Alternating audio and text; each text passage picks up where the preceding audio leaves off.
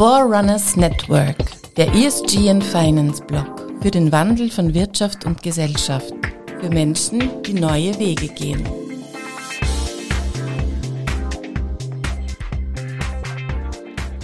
Herzlich willkommen, liebe Hörer und Hörerinnen vom Forerunners Network. Ja, mein heutiger Gast ist ein äh, den Sportfreunden kein Unbekannter, nämlich Christian Ebenbauer, Vorstandsvorsitzender der österreichischen Fußball Bundesliga. Wir haben uns gerade gemeinsam, es ist heute der Todestag von Tina Turner, eingesungen mit Nutbush City Limits in einem hoffentlich äh, sehr bewegten Podcast, weil es ist eigentlich ungewöhnlich. Wir sprechen nicht über die Bundesliga und ihre Tore und ihre Stadien, sondern wir sprechen über den Arbeitsplatz Bundesliga. Da treffen sich ja nicht allzu viele Menschen in diesem Beruf. Es sind zwei Ligen und jede Mannschaft hat so 30 Spieler vielleicht zusammengerechnet. Ein relativ exklusiver Beruf und da wollen wir nachforschen, wie geht es denn in diesem Beruf in Sachen ESG-Säulen zu. Bei mir sitzt der Christian. Vielen Dank für den Kommen und ja, stell dich mal kurz bei unseren Hörerinnen vor. Äh, wie kamst du hierher in dieses Studio, so aus den letzten geschätzten 35 Jahren, die du alt bist. Erstmal vielen Dank für die Einladung. Hallo auch von meiner Seite. Äh, leider sind es schon 47 Jahre, aber auch die sind schön und hoffentlich noch viel länger. Äh, ja, wie komme ich zu dem Beruf? Ich bin äh, von klein auf am Fußballplatz gewesen, besser gesagt auf der Wiese bei uns in den, in, im 14. Bezirk und von dort dann direkt geholt worden zu einem kleinen Club im 14. Bezirk, nämlich zu Austria 13. Dort habe ich dann ein Jahr verbracht und dann nach einem Jahr haben schon die Großclubs aus Wien und auch nahe Wiens, sprich hat mir aus der Rapid angeklopft und meine Eltern haben mir damals erlaubt, weil die wollten eigentlich, dass ich Opernsänger werde, aber haben mir erlaubt, dass ich äh, dadurch, dass das Hanapi-Stadion sehr nahe zu uns war, dass ich dorthin wechsle und dort habe ich dann meine ganze Jugend verbracht äh, und in weiterer Folge dann noch länger Fußball gespielt, aber anderen auf Landesebenen und daneben bei auch äh, Jus studiert.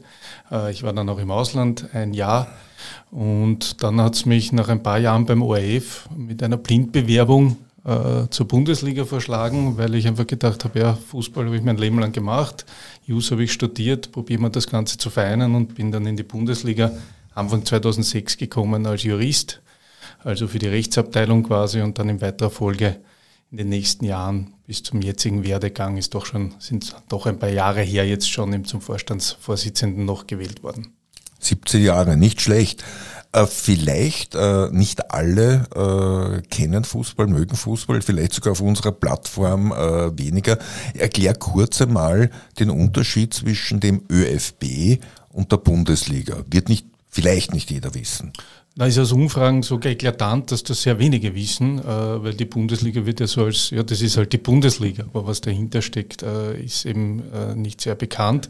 Grundsätzlich ist es so, wir haben äh, in der Weltordnung des Fußballs einen großen Verband, das ist die FIFA, darunter ist, sind die Kontinental, Kontinentalverbände, da kommt eben die UEFA und die UEFA hat dann wiederum 55 Mitgliedsverbände, also sprich alle Länder und da gehört eben auch Österreich dazu mit dem ÖFB. Und der ÖFB hat wiederum zehn Mitglieder, nämlich neun Landesverbände und als zehntes Mitglied für den Profifußball zuständig die Bundesliga. Und wir sind ein Mitglied somit des ÖFB, sind die Organisatoren und äh, haben zum Sinn und Zweck unseres Vereins äh, die Förderung des Spitzenfußballs in Österreich, sprich die erste und die zweite Leistungsstufe und darüber hinaus natürlich auch Nachwuchs und eben auch äh, soziale Verantwortung. Aber das ist die Bundesliga und daraus bestehen wir mit unseren äh, derzeit 25 Mitgliedern, weil drei Amateurmannschaften ja bei uns auch dabei sind, äh, die über ihre Kampfmannschaften quasi Mitglied sind. Wie ist denn das äh, äh, Verhältnis zu den Vereinen? Ja? Ähm, seid ihr da im ständigen Kontakt? Seid ihr sowas wie ein Kontrollorgan oder seid ihr ein Servicebüro für die? Wie ist denn das Verständnis äh, zwischen euch und eben den, den äh, Kolleginnen, die dort äh, ihre, ihre Jobs machen? Ja, sehr umfassend. Das ist natürlich unsere erste Anspruchsgruppe, sind unsere Mitglieder. Da gibt es auf der einen Seite natürlich den Dienstleistungscharakter, der enorm wichtig ist, wenn es allein darum geht, eben Zentralvermarktungsthemen oder auch mediale Themen äh, und dann darüber hinaus natürlich die Spielbetriebsthemen. Das ist das Wesentlichste für einen Verband. Wir sollen den Spielbetrieb abwickeln. Transferwesen, Rahmen, Terminplan, die Organisation zusammen mit dem ÖFB, mit den Schiedsrichtern. Also das gehört ja alles darunter, dass man das, die Lizenzierung und dann, äh, das ist ein großer Teil aber auch, ist natürlich äh, die interne Gerichtsbarkeit, die wir in der Bundesliga haben. Das ist in wenigen anderen Ländern so, dass bei uns halt wirklich alles, egal ob es jetzt der Strafsenat ist wegen roten Karten oder ob es die Lizenzierung ist oder ob es die Stadieninfrastruktur ist oder ob es das Ethikkomitee ist bis zum Schiedsgericht, äh, wo wir quasi, äh, wenn man so sagen will, Hoheitsorgan sind, sprich interne Gerichtsbarkeit. Und da ist der Austausch in jeder Form enorm wichtig. Wir schauen uns einmal an, wie entlang der Säulen ESG äh, die, die Bundesliga und ihre Vereine äh, als Gesamtes agieren. Beginnen wir einmal beim Thema Mobilität, Energie, Kreislaufwirtschaft. Ist das bei den Vereinen ein Thema? Halten die mit euch da Dialog? Gibt es da Empfehlungen von euch oder mm, kommt es nicht vor, außer dass der Rasen grün ist? Nein, ist enorm wichtig. Also wir sind, äh, wir sind eben Vorreiter, wenn man so sagen will, oder sollen Vorreiter sein. Wir wollen Wissenstransfer schaffen vom höchsten, also vom, vom obersten Glied der Kette bis zum untersten Glied der Kette. Da geht es um Wissenstransfer. Natürlich kommt von den Clubs, also die Arbeit passiert ja bei den Clubs selbst. Aber über die Bundesliga passiert eben die Arbeit gemeinsam, dass gemeinsame, gemeinsame Rahmenbedingungen geschaffen werden, wie über die Lizenzierungsbestimmungen und so, auch wenn es um ESG-Kriterien geht. Wenn es dann vor allem darum geht, äh, dass man sagt, was wir schon äh, jetzt mittlerweile seit fünf Jahren eingeführt haben, in den Lizenzbestimmungen, allerdings noch als Empfehlungen, dass, damit sie förderbar sind, beispielsweise, dass man sagt, jede Form von erneuerbarer Energie oder von wasserlosen Urinalen oder dass LED-Lichter stark gefördert werden, wenn die eingebaut werden in den Stadien, das geht dann über die Zentrale. Nebenbei machen die Clubs natürlich auch eigene, eigene Maßnahmen. Können die dann auch zum Beispiel Maßnahmen oder Förderungen des BMK in, in äh, Anspruch nehmen, versuchen das Vereine? Ja, das passiert auch über uns, dass wir natürlich äh, versuchen, äh, was hier möglich ist und natürlich aber auch die, die, die, die Clubs über die äh, Gemeinden selbst, in denen die Stadien sich befinden. Das ist klar. Äh, man muss auch immer bedenken, das Wesentlichste, wenn es um die Stadien geht, es gibt natürlich wahnsinnig große Unterschiede, wer Stadioninhaber ist und wer überhaupt Zugriff auf sein Stadion hat. Also wir haben ja äh, beispielsweise jetzt äh, noch immer mit in Graz und in Innsbruck Stadien, wo ja die, die Clubs keinen direkten Zugriff aufs Stadion haben. Also da muss abgestimmt werden, alles abgestimmt werden mit dem Stadionbetreiber. Und dann geht es natürlich auch immer, wie kann die Kostenteilung passieren? Äh, darf es überhaupt passieren? Aber natürlich äh, ziehen da hoffentlich alle an einem Strang. Ja, wäre auch äh, höchst unlogisch, wenn nicht. Ja, da haben wir ein bisschen so die das, die E-Säule gemacht. Was interessant ist, weil ich vorhin in der Einleitung auch gesprochen habe, äh, äh, Fußballer, Fußballerin zu sein, ist ein ganz besonderer Beruf, vor allem wenn man es mal zum Profi schafft. Das schafft, keine Ahnung, wahrscheinlich ein Promille, also einer von tausend Gickern aus dem Nachwuchs, der dann wirklich Profi werden kann. Bewegen wir uns einmal in die Welt der Mitarbeiter und Mitarbeiterinnen. Bei euch bei den Vereinen und gehen wir dann zum äh, Fußballer selbst. Äh, versuche mal ein bisschen so die, die Arbeitswelt zu beschreiben und das Verhältnis Arbeitgeber, der Verein und eben Fußballer oder Menschen, die bei den Vereinen angestellt sind. Also wenn man jetzt äh, von äh, meiner direkten, von meinem Unternehmen ausgeht, nämlich der Bundesliga Geschäftsstelle, die ja auf der einen Seite ein Verein ist, aber auch eine GmbH, eine 100%-Tochter hat. Wir sind jetzt äh, 22 Mitarbeiter, äh, wo wir natürlich in erster Linie im Prinzip ein stinknormales Unternehmen sind. Äh, wir mit dem Riesenunterschied, dass bei uns Wochenendarbeit völlig normal ist, weil der Matchbetrieb natürlich am Wochenende ist, aber sonst äh, und wir ein unterjähriges Budget haben, sprich äh, Juli bis Ende Juni ist unser Geschäftsjahr und hier die Arbeitsbedingungen aber sonst sehr fordernd sind, weil sehr viel, es geht in alle Bereiche und das ist auch das Spannende daran. Also man ist sehr breit gefächert. Die Aufgaben sind aber, wir brauchen im Prinzip Medienleute, wir brauchen äh, Lizenzmanager, sprich Wirtschaftsleute, wir brauchen Juristen, äh, wir benötigen viele Leute für den Spielbetrieb, äh, wo natürlich äh, das meiste abgehandelt wird und dass man hier dass man hier einfach äh, im Prinzip einen ganz normalen Tagesablauf hat und vor allem mit dem Riesenunterschied zum normalen Arbeitsjob, weil die meisten haben ja, wenn sie im Fußball kommen, Hobby Fußball. Nur ich kann sagen, wirklich, wenn man in dem Bereich arbeitet, äh, verliert man etwas äh, die klassischen Faninteressen. Es geht, man, man, man ist natürlich auch zur Objektivität verpflichtet und zur Gleichbehandlung, aber du siehst auch ein Fußballspiel in Österreich mit ganz anderen Augen, als einfach nur, wenn du als Fan auf die Tribüne gehst und dich freust. Kann ich mir gut vorstellen. Äh, ihr werdet wahrscheinlich in der ÖFB, ah, ÖFB, Verzeihung, in der Bundesliga Geschäftsstelle keine Nachwuchssorgen haben, wie so viele, viele andere, sei es im Agenturbereich, sei es im erzeugenden Bereich, äh, weil da kommen ganz einfach Fußballfans, Freaks und sagen, ich will dahin. Ja, das ist, äh, das, ist schon, äh, das ist schon etwas wichtig zu betrachten. Also da geht es dann schon auch um das Umfeld und, und wie die Arbeitszeiten sind. Und das ist, glaube ich, heutzutage bei allem der Fall. Also wenn es gerade bei uns darum geht, wir haben keine Probleme mit dem Nachwuchs. Wir haben ja auch unseren Bundesliga-Campus, wo wir extra Nachwuchskräfte für den administrativen Bereich ausbilden und vor allem auch Ex-Fußballer, äh, die sich weiterbilden wollen und dann vielleicht in den administrativen Teil wechseln wollen. Aber grundsätzlich ist es schon so, genauso bei uns, äh, weil es eben nicht einfach, äh, man kommt nicht rein und man sieht vielleicht so jetzt überspitzt gesagt die Glitzerwett Fußball, nur das ist es halt nicht und darauf weisen wir auch genau hin. Also es ist wirklich ganz normale Knochenarbeit am Schreibtisch des Öfteren.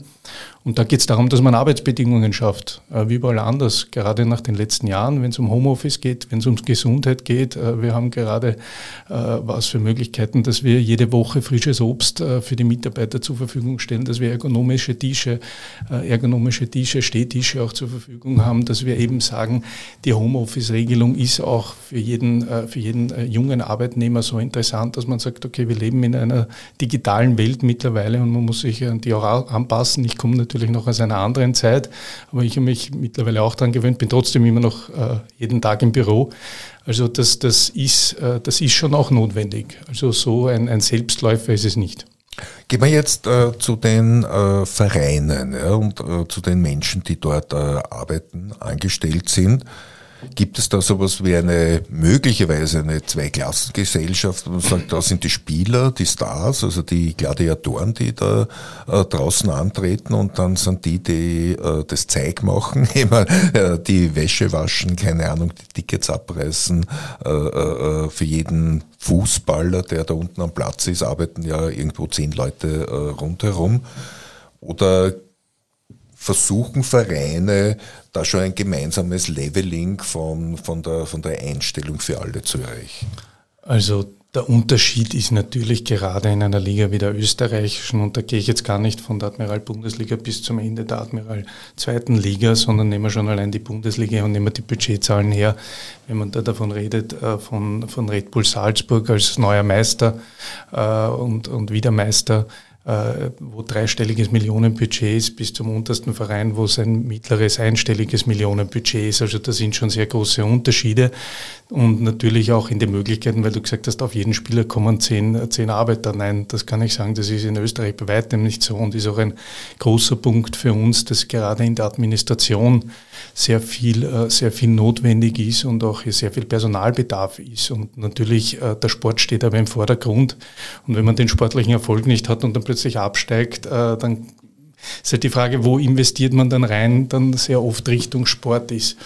Da muss man da muss man echt sagen, das ist gerade die Leute, die bei den Clubs in der Administration arbeiten, das ist ja noch von der Stufe her und vom Arbeitsaufwand her, vor allem mit den, mit den Spielen, mit dem Spieltag selbst, der quasi jedes Wochenende passiert, enorm. Und das ist auch, äh, das ist auch, das ist auch die Spieler stehen im Fokus, aber man muss, man muss sagen, was die Leute da im Hintergrund arbeiten oder die Administration bei den Clubs leistet, ist schon, ist schon toll. Und, und da wollen wir auch, weil wir jetzt in, den, in der Lizenzierung gerade in den letzten 25 Jahren, wir sind über den Wirtschaftsbereich gekommen, dass wir die wirtschaftlichen Kriterien quasi fixieren, dass wir da dem wirtschaftlichen die Sicherheit aufbauen.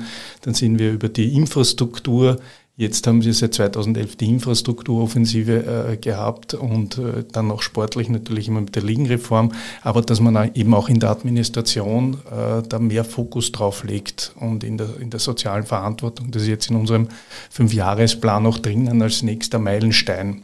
Das ist uns sehr, sehr wichtig. Relativ äh, delikates, kontroverses Thema. Jeder Verein besteht aus seinen Spielern, seinen Ergebnissen, äh, aber auch äh, seinen Fans. Gemeinsam bilden die dann irgendwo das Bild, äh, das man von diesem Verein hat und man erlebt immer wieder homophobe, rassistische Äußerungen, die zwar nur einen ganz, ganz geringen Teil bilden, aber immer noch ein bisschen so in das Image hineinschlagen, so die, die, die, die böse Seite zeigen. Man muss sicherlich auch die vielen guten Dinge oder die 99 Prozent der guten Dinge, die rund um den Fußball, sprich Kinder etc. passieren, ansprechen. Wie agiert da die Bundesliga als äh, Mediator, wenn, wenn solche Dinge entstehen, weil ich kann mir vorstellen, Strafe alleine äh, äh nutzt nichts. Ihr müsst ja auch mit gescheiten Empfehlungen, wie gehe ich mit äh, Diversität, wie gehe ich mit äh, Rassismus, wie gehe ich mit äh, Homophobie um. Ganz wichtig. Also die Bundesliga, und ich sage jetzt die Bundesliga als Gemeinschaft der 28 Mannschaften, die hier mitspielen und, und mit der Geschäftsstelle auch zusammen, äh, ist eben wesentlich die soziale Verantwortung im ESG, wo wir noch mehrere Punkte auch haben. Aber gerade in diesem Bereich, wenn es um Diversitäts- und Rassismus-Themen geht, Vorreiterrolle ganz, ganz wichtig. Glaubwürdigkeit, Authentizität, äh, dass man die zeigt, dass man die vorlebt und dass man und, und dass sie auch passiert. Äh, weil du gesagt hast, Strafen. Strafen sind das äußerste Mittel und, und das letzte Mittel und sind immer, äh, ja, wenn es nicht mehr anders geht, dann muss man halt auch strafen, so in die Richtung. Ja. Das äh, ist leider so, das ist auch im normalen, Recht, im normalen Leben so. Äh, deswegen ist uns immer wichtig, äh, vorab einmal zu sagen, wie kommt man in die Präventionsarbeit, wie kommt man in die Möglichkeit der Verhinderung, bevor was passiert. Da sind wir jetzt äh, Beispiel, äh, wenn wir davon ausgehen, wir sind einer der ersten Ligen in Europa gewesen, die jährlich einen Fankongress durchgeführt hat. Die Gespräche, wo mit Unterstützung aller Clubs, wo auch, auch ein wichtiger Punkt, es gibt ja die Fanbeauftragten, ein ganz wichtiger Job, Bindeglied zwischen Club und Fan und für die Personen, die diesen Job machen, auch extremst schwierig, weil auf der einen Seite sagst du halt, wenn du Fan bist, kannst du ja nicht gleich Club sein und beides, aber man, man muss ja irgendwo diese Mediationsrolle oder eine Personen finden, die genau versuchen zu vermitteln und den Dialog zu führen. Und auch im Rahmen dieser Fankongresse, dass man einfach alle Fangruppierungen zusammenholt und das auch gut funktioniert hat, äh, dass man sagt, äh, führen wir den Dialog, egal was es ist, egal ob es jetzt äh, homophobe Gesänge sind oder ob es jetzt Pyrotechnik ist oder was auch immer, dass man einfach den Dialog sucht und dort, wo man einen gemeinsamen, gemeinsamen Weg findet, den auch geht. Manchmal geht es halt nicht. Und, aber, aber man muss es zumindest probieren. Genauso in weiterer Folge, wie wir dann gemeinsam mit dem ÖFB den, äh, den Ombudsmann für Homophobie äh, eingeführt haben, äh, was uns auch extremst wichtig war. Das sind, also das sind lauter so Schritte. Natürlich sind wir auch viel im Austausch auf der anderen Seite mit dem BMI, weil es geht natürlich auch immer um Sicherheit und, und vor allem auch was vor dem Stadion passiert, weil das ja auch ein wesentlicher Punkt ist. Im Stadion selbst sind wir passiert ja nichts. Also da sind wir sehr sicher in Österreich. Es, äh, es geht immer darum, wenn man dann auch in den Medien, gerade im letzten Halbjahr geht es immer darum, was passiert irgendwo vor den Stadien oder sonst wo.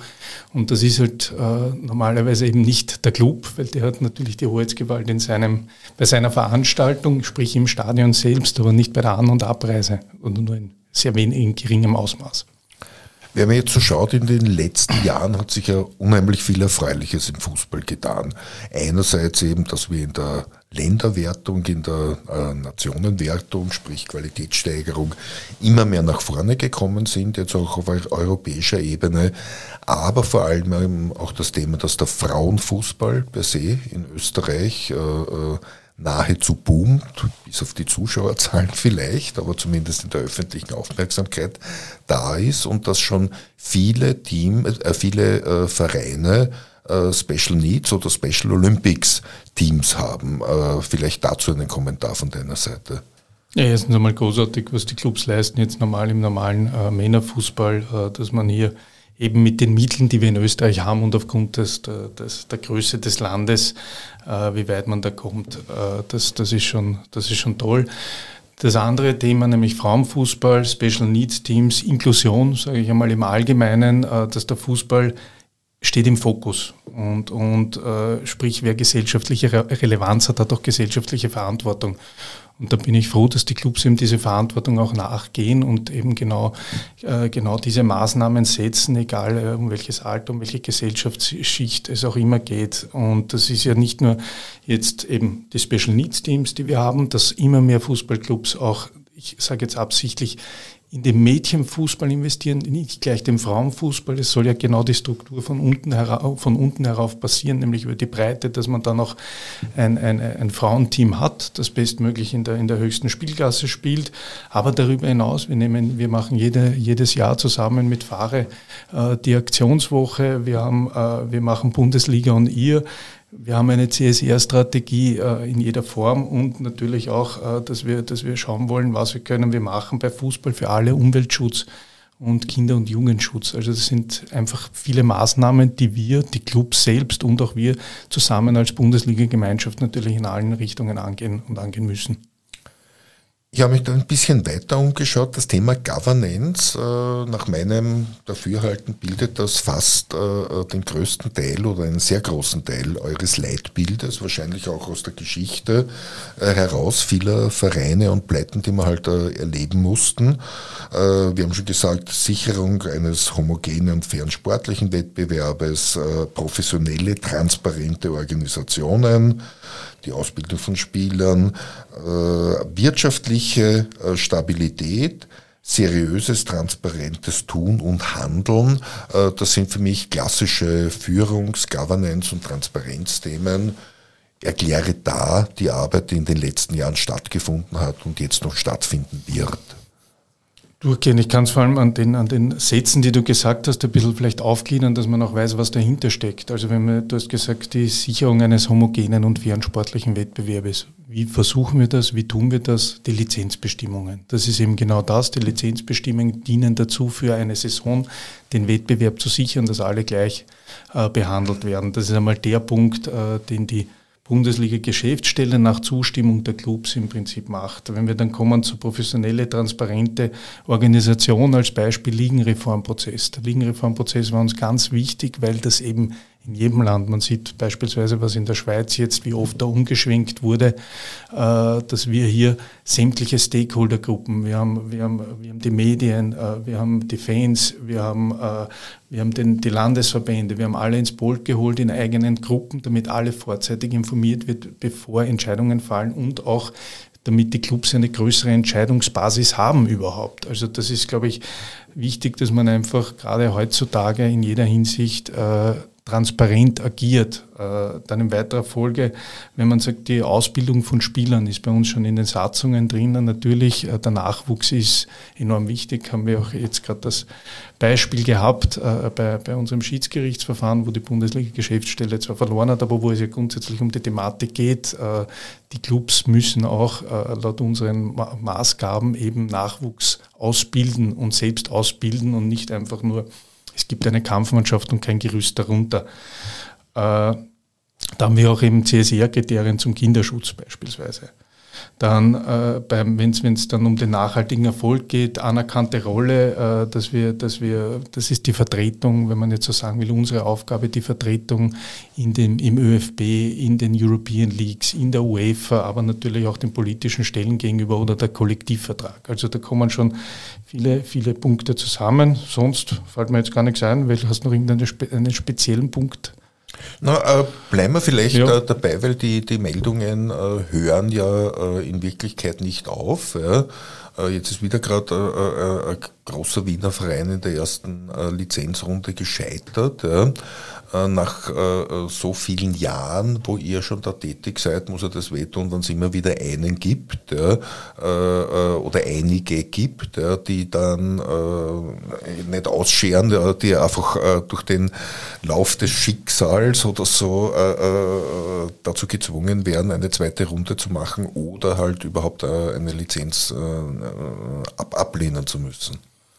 Das ist, in erster Linie ist mir wichtig, ich glaube, es gibt äh, kein, keinen Wirtschaftszweig in Österreich, der so geprüft ist wie bei uns die Lizenzierung mit Fußballclubs. Also das muss man schon einmal sagen, die Aufgaben, die die Bundesliga-Clubs sich da selbst eigentlich gegeben haben und natürlich auch über die UEFA für die UEFA-Bewerbe, sind schon sehr hoch. Äh, deswegen ist für uns auch wichtig, dass man sagt, natürlich wünscht man sich, dass alle in erster Runde äh, in erster Runde quasi die Lizenz für die nächste Saison oder Zulassung für die nächste Saison erhalten. Nur die Anforderungen sind hoch und äh, gerade bei, bei der, in, der, in, der, in der Zeit, in der wir leben, wo sich sehr schnell sehr viel ändert, äh, bin ich schon froh, dass wir eigentlich so äh, konstant sind. Also ich habe da schon, wenn ich zurückdenke, äh, Lizenzierungen vor 2010, äh, da, da waren wir froh, wenn es unter sechs, sieben Verweigerungen waren. Ja, also da sind wir ja, jetzt in den letzten Jahren, da merkt man eben, dass, dass, dass der Prozess auch bei den Clubs angekommen ist. Gehen wir vielleicht noch äh, zu den Menschen bei dir äh, im, im Betrieb, äh, die diese Dinge tagtäglich versuchen müssen sicherzustellen. Ja, also eine quasi Unternehmensberatung auch oder KPMG für die äh, Vereine zu sein.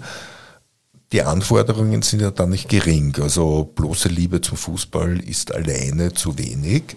Äh, wie kann man sich eben jetzt das, das äh, Bildungsniveau äh, oder das Anforderungsniveau an deine Menschen bei dir vorstellen?